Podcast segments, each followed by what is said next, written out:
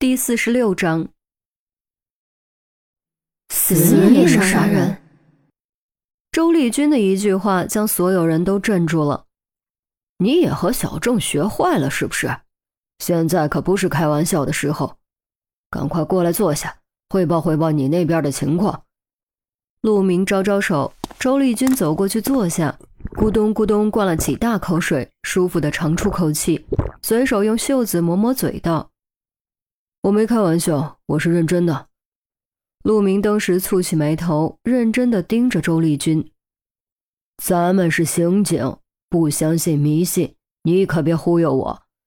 哪能呢？周丽君拍了下陆明的胳膊。是这样的，你们这边的线索，陈红都告诉我了。综合我那边查到的线索，终于有了新的发现。陈红哼道。我给你分享线索，你却不给我分享线索，还说什么要保密？你怎么不去保密局工作？陆明瞪了陈红一眼，道：“别打岔，什么发现？快说。”周丽君将厚厚一叠文件资料摊开，取出几页，用吸铁石按在黑板上，赫然是冯小米的生前资料和两张照片，一张生前，一张死后。死后的照片很恐怖。腐肉枯骨，破烂不堪，尤其面部吓人之极，许多地方都能看到骨头。照片中的就是冯小敏，也就是冯玉兰的女儿。正如陈红所说，死于去年十二月二十三日，七天后才发现。据调查是自杀，当然也有可能是被推下去的，只是没有找到证据而已。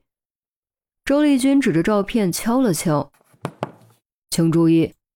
冯小敏坠崖与去年十二月第一起疑似雨伞杀人案，都发生在山西襄垣，前后相隔不到一天，这绝对不是巧合。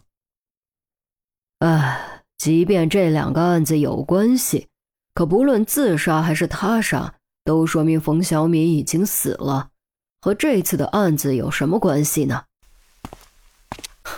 谁说没关系？我给你们点提示。死人在什么情况下才能够杀人？周丽君开始卖关子，众人交头接耳，低声讨论，结果纷纷摇头，根本毫无头绪。死人杀人，无论怎么想都是不可能的。钟离，你觉得呢？周丽君突然看向钟离，众人也都纷纷转头。由于钟离坐在角落里，又一直不说话，他们差点忽略了钟离的存在。钟离想了想，缓缓说出四个字：“借尸还魂。”对，就是借尸还魂。周丽君指着死者的照片道：“我怀疑死者根本不是冯小敏，而是一个和冯小敏年龄相仿、体型相仿的人。”果然是个超出惯性思维的惊人结论。陆明连忙问道：“证据呢？”耳朵。钟离一顺不顺盯着照片，忽然又说出两个字。周丽君颔首道：“以前的一个案子中，廖峰曾告诉我，人的耳朵和牙齿一样都是独一无二的。通过咬痕匹配齿模，可以找到确认凶手或者受害人。通过耳朵的内外轮廓弧度，同样可以做到。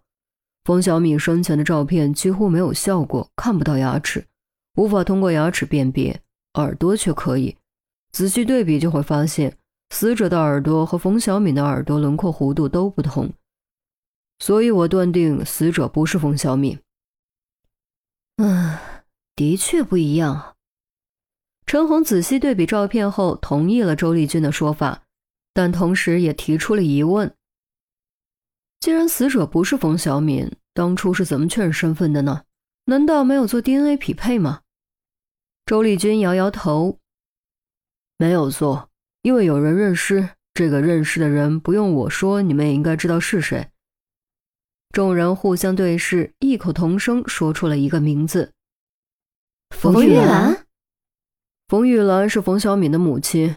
既然有她认尸，再加上尸体的衣服和随身物品的确是冯小敏的，自然不用再浪费经费做 DNA 比对。周丽君回到位置坐下。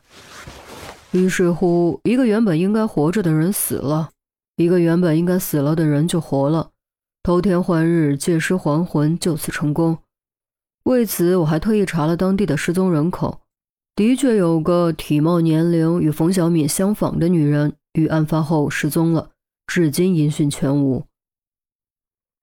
办公室安静下来，众人都在努力消化周丽君所说的一切。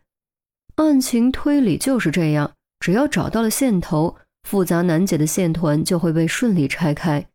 现在，这个一直藏在线团里的线头，好像终于露了出来。陈红刚想说什么，却被陆明抬手制止。我知道你想明白了，但你先别说出来。钟离，你也不许说，让他们说。该你们几个小年轻动动脑子了。怎么样，想好了没？谁先说？杜宾看向于西，却见于西微微低着头，蹙着眉，似乎是在思考。郑月给韩淼使了个眼色，意思是你先说。韩淼用力对了一下郑月，清了清嗓子：“嗯嗯，假设冯小敏就是三起雨伞杀人案的凶手。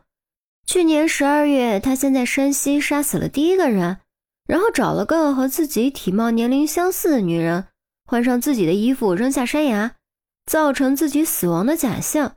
这样，即便怀疑他，也可以来个死无对证，自己继续逍遥法外。”接着，他又去了四川，犯下第二起雨伞杀人案。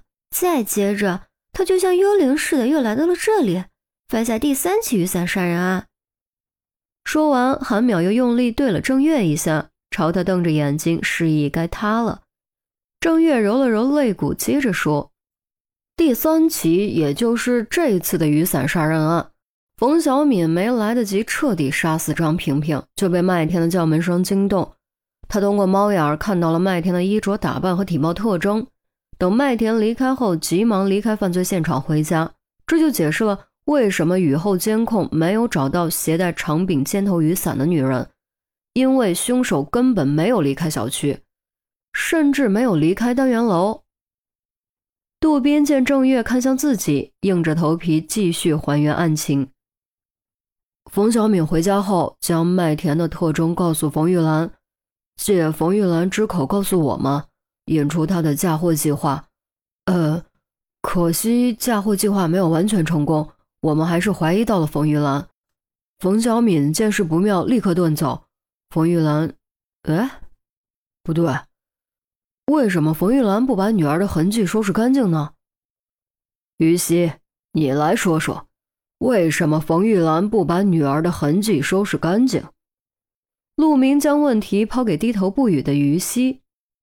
啊，什么？